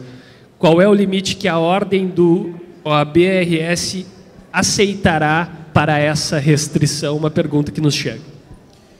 Outra pergunta muito boa, muito pertinente e extremamente complexa para se solucionar. Eu acho que esse é o grande debate dos, dos dias atuais. A ordem está pronta para fazer este debate. A ordem não tem uma posição por hora que não seja a posição que eu externei, de defesa intransigente da liberdade de imprensa e da liberdade de expressão. Estas são cláusulas constitucionais e são pilares do Estado democrático de direito mas que nós precisamos sim fazer um debate amplo na sociedade brasileira para sabermos até onde vai o limite. O limite atual, me parece que é muito claro. O limite atual da liberdade de imprensa ou de expressão, ele se resolve, a, a, a, o abuso da liberdade de, de expressão se resolve a partir do dano moral, se aquela opinião ensejar dano moral, ou dos crimes contra a honra, calúnia, injúria e difamação. Hoje, pelo sistema jurídico brasileiro, este é o limite. Então, se poderia, inclusive, cometer um crime numa manifestação que será posteriormente, após a manifestação, avaliada pelo Poder Judiciário e, caso caracterize dano moral, uh, reprimido na, na, por, por meio de uma condenação de dano moral, ou caso se caracterize por um crime contra a honra, reprimido na forma penal em relação aos crimes eh, contra a honra. Importante eh, destacar também, então, que hoje o limite é este, o limite que nós temos é esse, e que nós não podemos ter, e me, me parece que o debate na sociedade tem que ser amplo, mas nós não podemos ter como já tivemos outrora em regimes que não eram democráticos, e me lembro claramente da era Vargas, onde nós tínhamos quase que um ministério, que era o Departamento de Imprensa e de Propaganda, o DIP. Era um órgão estatal que dizia o que podia e o que não podia ser publicado. Isso é absolutamente inaceitável numa democracia. Presidente, é justamente nessa linha pergunta, e tem eh, até uma outra, exemplifica muito. A tutela do judiciário sobre o que pode ou não ser dito não direciona uma, as eleições que teremos ao longo do ano? Este é outro tema que tem que ser debatido no âmbito do Brasil, porque poderá haver sim uma influência para qualquer um dos candidatos que está concorrendo, seja de que matiz ideológico for, se eventuais decisões judiciais limitarem liberdade de expressão destes respectivos candidatos. Portanto, me parece que a solução mais adequada é a ampla liberdade de imprensa e de expressão para que nós possamos ter um debate eleitoral absolutamente transparente e buscar a melhor representação. O público é absolutamente qualificado, Cláudio. A gente vê pelas perguntas aqui, perguntas profundas, importantes. Uh, vou trazer agora para um outro, um outro viés, o viés da advocacia. Qual é, na visão da OABRS, a advocacia do futuro, tendo em vista os inúmeros avanços tecnológicos? Qual é a limitação para a atuação dos robôs? Qual é a limitação para a participação de ferramentas na efetiva prestação dos serviços jurídicos no futuro, na visão da OAB? O que, que tem que ser. Estou, estou compilando várias perguntas aqui. O que, que tem que ser restringido e o que será incentivado na visão da ordem? Essa é uma pergunta muito interessante. As tecnologias, muitas vezes, elas são. Nós não podemos lutar contra a instalação de novas tecnologias. Acompanhamos nos últimos anos um movimento em diversas atividades econômicas onde a tecnologia se sobrepôs porque ela é um facilitador para as relações humanas, um facilitador, um gerador muitas vezes de negócio. A advocacia, ela tem limites legais para a sua realização. Então, os primeiros limites, e para responder essa pergunta, nós temos que buscar o arcabouço legal que regula a profissão da advocacia. Em segundo, a advocacia é uma profissão humanista. Nós não podemos pensar jamais na tecnologia ou um robô substituindo um advogado ou um juiz. Por quê? Porque o ato de julgar, o ato de representar o cidadão em juízo, vai muito além de um ato técnico jurídico ele é um ato de humanidade, de análise do caso concreto, das suas circunstâncias, das vicissitudes daquela situação específica colocada em juízo, seja pelo advogado, seja pelo magistrado. Então, por, por termos a advocacia como uma profissão humanista, nós não podemos aceitar nenhuma espécie de julgamento por máquinas ou robôs. O limite, me parece, é que as novas tecnologias sejam ferramentas que auxiliem, mas o ato de julgar e o ato de advogar tem que ser um ato personalíssimo do advogado e do juiz. Isso me oportuniza, inclusive, relatar aqui a muitos empresários que estão presentes e que não são operadores do direito. Desculpa que eu estou um pouquinho de costas aqui. Hoje nós já vivenciamos uma terceirização na análise de processos que são julgados. Hoje nós sabemos que, pela quantidade de processos que, que estão tramitando em juízo, muitas vezes o papel do assessor e às vezes o papel do próprio estagiário, ele avança um pouco no papel que deveria ser. Então nós não podemos pensar agora que nós vamos ter mais um elemento e um elemento não humano, que é um robô trabalhando em cima de processos e processos nos quais se discutem patrimônio das pessoas, se discute a honra das pessoas, se discute a liberdade e muitas vezes se defende a própria vida. Então, me parece que as tecnologias precisam ser aliadas, mas jamais substituir o advogado ou a advocacia e muito menos a magistratura. Muito bom. Temos várias perguntas sobre a participação da OAB em discussões de temas relevantes. Eu vou começar com um deles, a OAB pleiteará o ajuste da tabela do Simples Nacional, do lucro presumido e da tabela do imposto de renda? Sem dúvida nenhuma. A OAB já tem essa iniciativa que eu afirmei.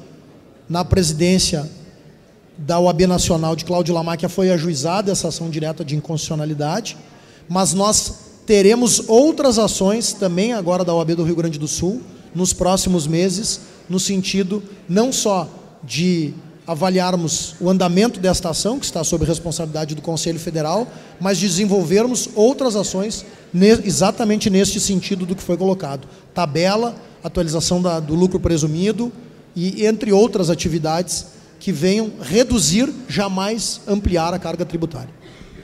Perfeito.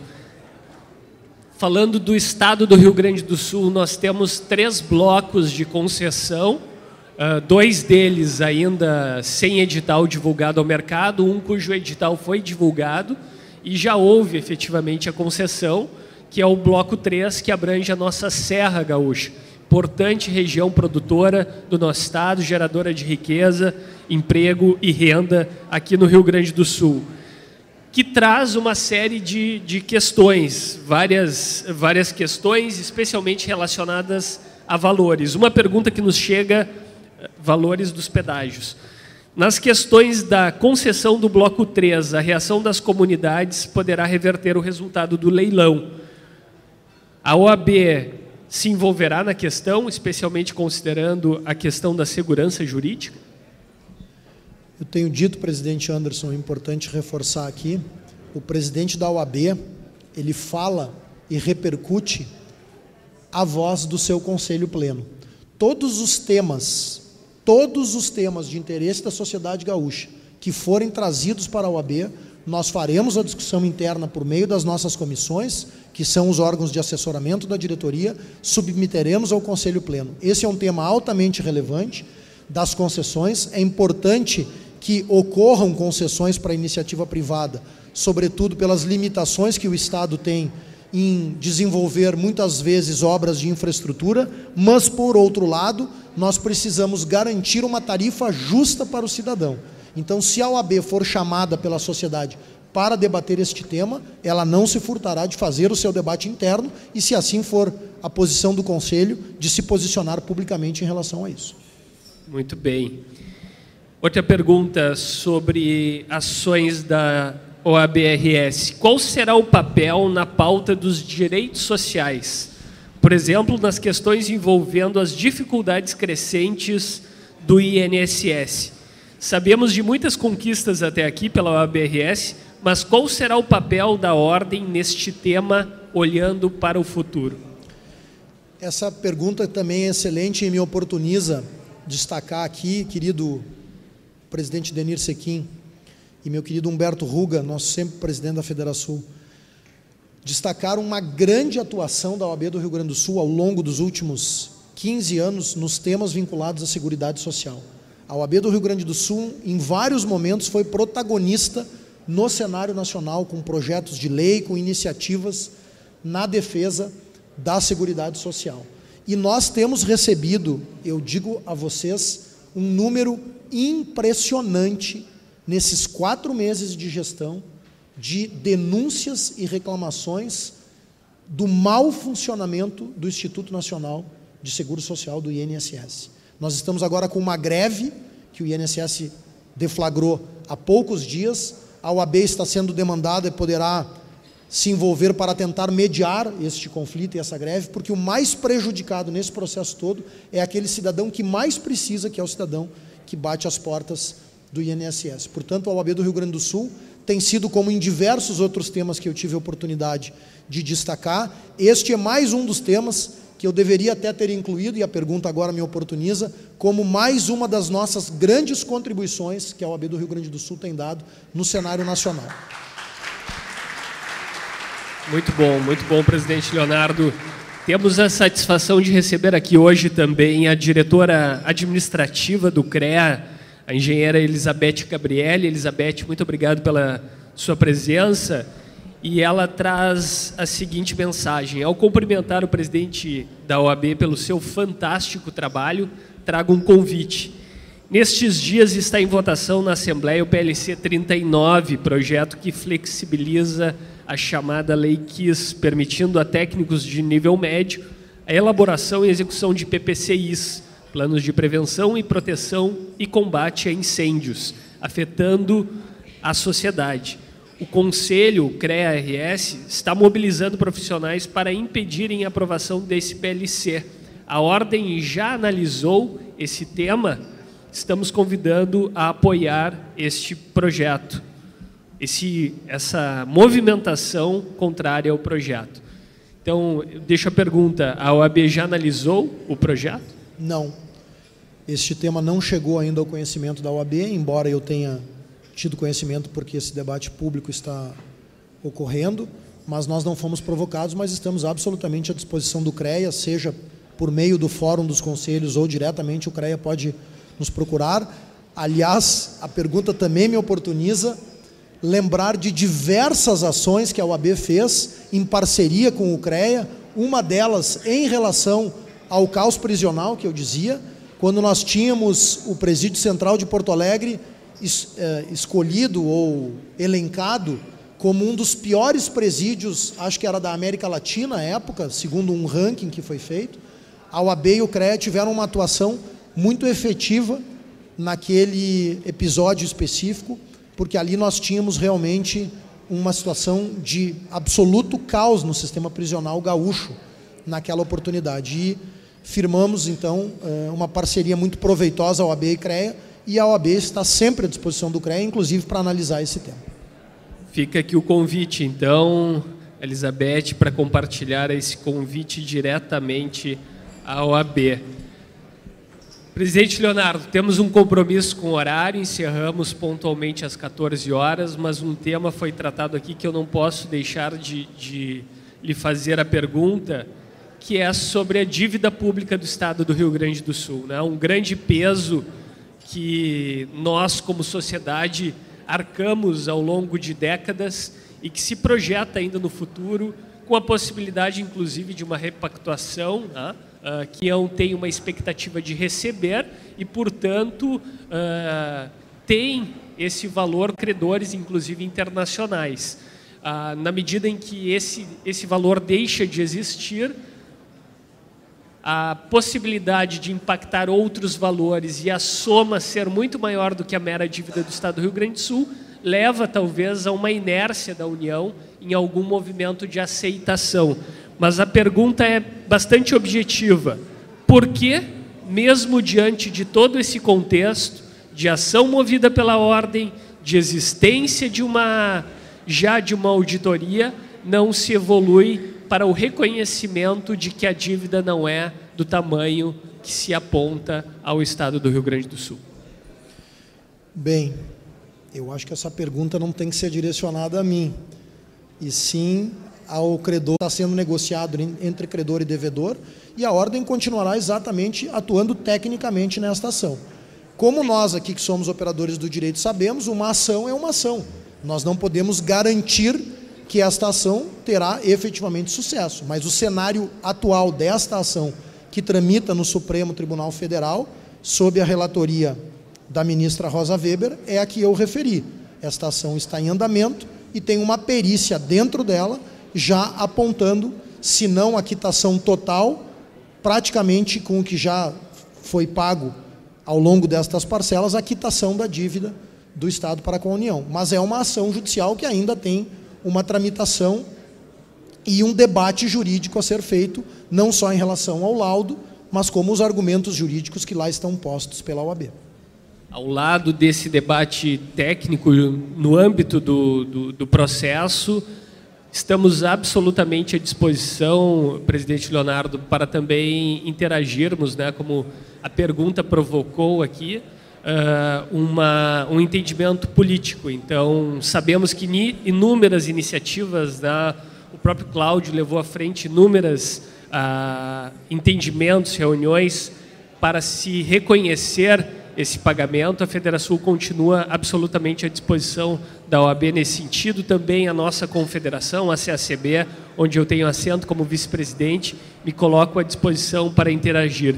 E gostaria de te disponibilizar o espaço para as tuas considerações finais. Bem, presidente Anderson, quero mais uma vez agradecer muito a presença de cada um, de cada uma de vocês que vieram aqui, abriram mão do seu tempo, nos seus escritórios, reforçar o meu agradecimento aos presidentes das subseções que estão aqui, aos conselheiros estaduais da UAB que estão aqui, aos diretores da UAB que estão aqui, da Caixa de Assistência e da ESA.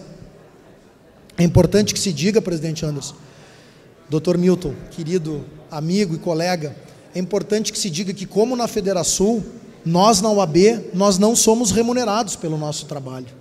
Nem conselheiros, nem presidentes de subseção, nem diretores da UAB. Esses dias eu estava terminando uma manifestação numa posse e contei que eu já tinha andado 40 e poucas subseções, 15 mil quilômetros, e quando eu concluí, uma pessoa veio me cumprimentar e perguntou: só uma curiosidade, presidente, qual é a sua diária lá na UAB?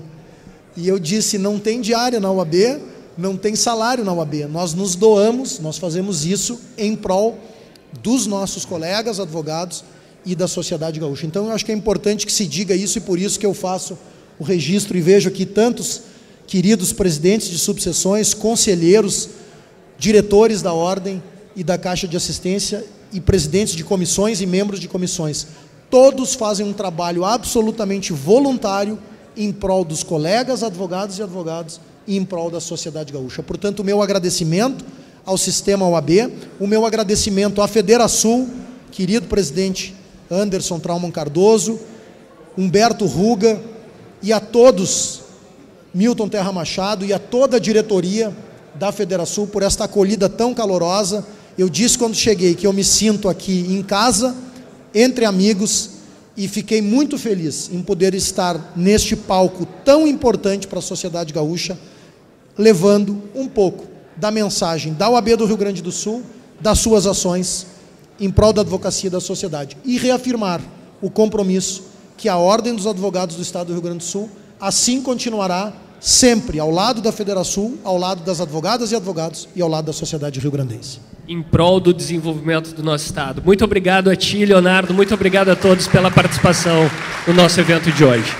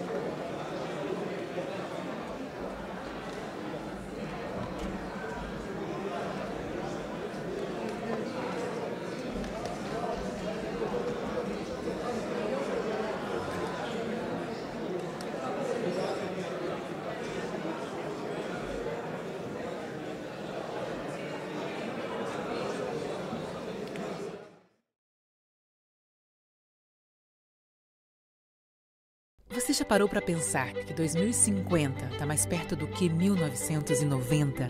O fato é que em 30 anos muita coisa pode acontecer, mas a Icatu estará ao seu lado em todos os momentos. Porque se tem uma coisa que não mudou nos últimos 30 anos e não mudará para toda a vida, é o nosso cuidado com tudo e com todos. Icatu, 30 e para toda a vida.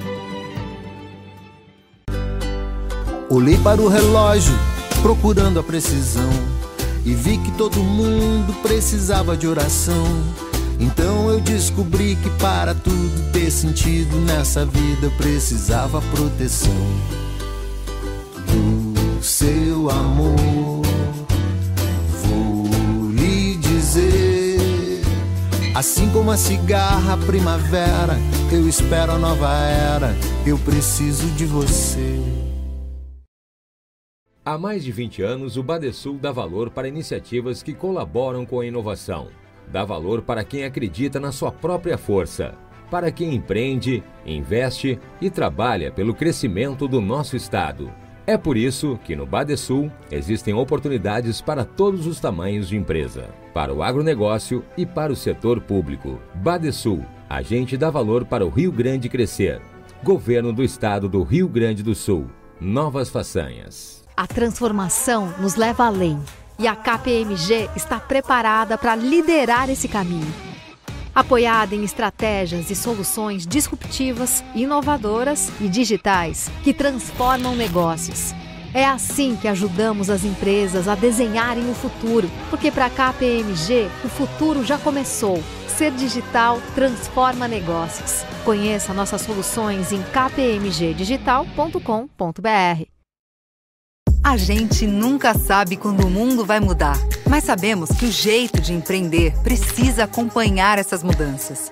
E se o digital chegou para aproximar e transformar empresas, modelos de negócios, profissões, regras e realidades, o Sebrae muda também. Somos cada vez mais modernos, próximos e conectados. Sabe por quê? Porque em meio a tantas mudanças e inovações, uma coisa não mudou o nosso propósito de promover o empreendedorismo que transforma na sua empresa, no seu bairro, na sua cidade e na economia do nosso estado. Vem com a gente, Sebrae RS. Empreendedorismo que transforma.